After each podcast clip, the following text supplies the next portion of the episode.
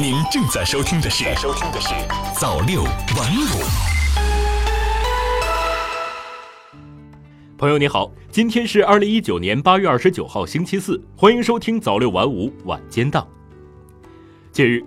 科技部等六部门印发关于扩大高校和科研院所科研相关自主权的若干意见的通知。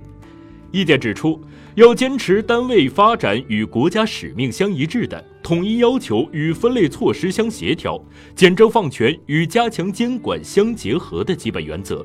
最大限度减少政府对高校和科研院所内部事务的微观管理和直接干预，并从完善机构运行管理、优化科研管理、改革相关人事管理、完善绩效工资分配方式等方面作出具体规定。关于此次意见出台的意义，科技部部长王志刚表示，目前我国相关法律法规概要列举了高校、科研院所可自主决定科研方向和项目、经费使用、机构设置和人员聘用及合理流动、调整津贴及工资分配、管理使用法人财产等事项，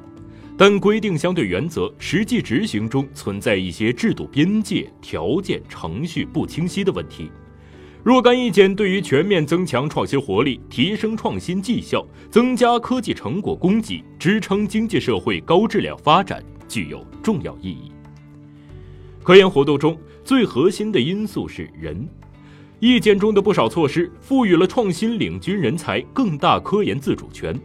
比如，具有相应授权的高校和科研院所，在研究生招生计划分配中，要向承担科技重大专项、重点研发计划等国家重大科研项目的优秀团队和导师倾斜。国家科研项目负责人可根据国家有关规定，自主调整研究方案和技术路线，自主组织科研团队等等。但是，权力下放之后，如何扛得住，就成了问题。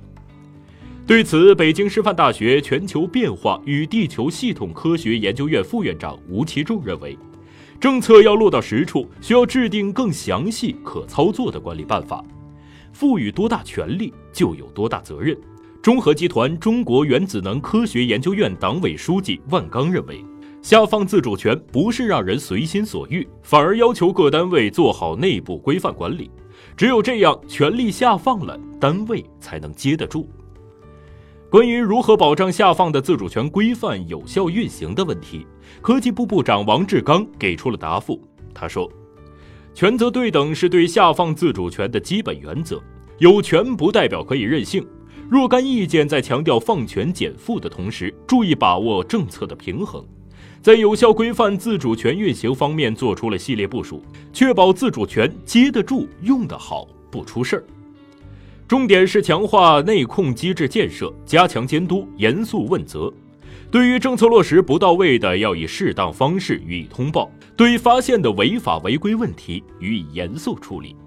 在强化责任的同时，若干意见也高度重视鼓励基层的担当作为，鼓励高校和科研院所改革创新。当监督检查工作出现与工作对象理解相关政策不一致时，监督检查部门应与政策制定部门沟通，及时调查澄清。高校和科研院所是从事探索性、创造性科学研究活动的主力军，是我国实施创新驱动发展战略、建设创新型国家的重要力量。只有给予充分自主权，让其放开手脚，按照科学规律办事，才能最大限度释放其创新活力。但是目前意见的出台只是万里长征第一步，从一纸文件到各地各单位实实在在的尝试和行动，是循序渐进的过程，需要较长时间的探索。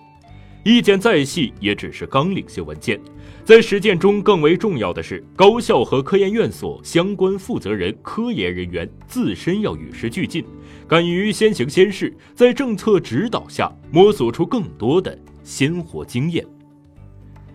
以上就是今天早六晚五晚间档的全部内容，我是瑞东，我们明天再见。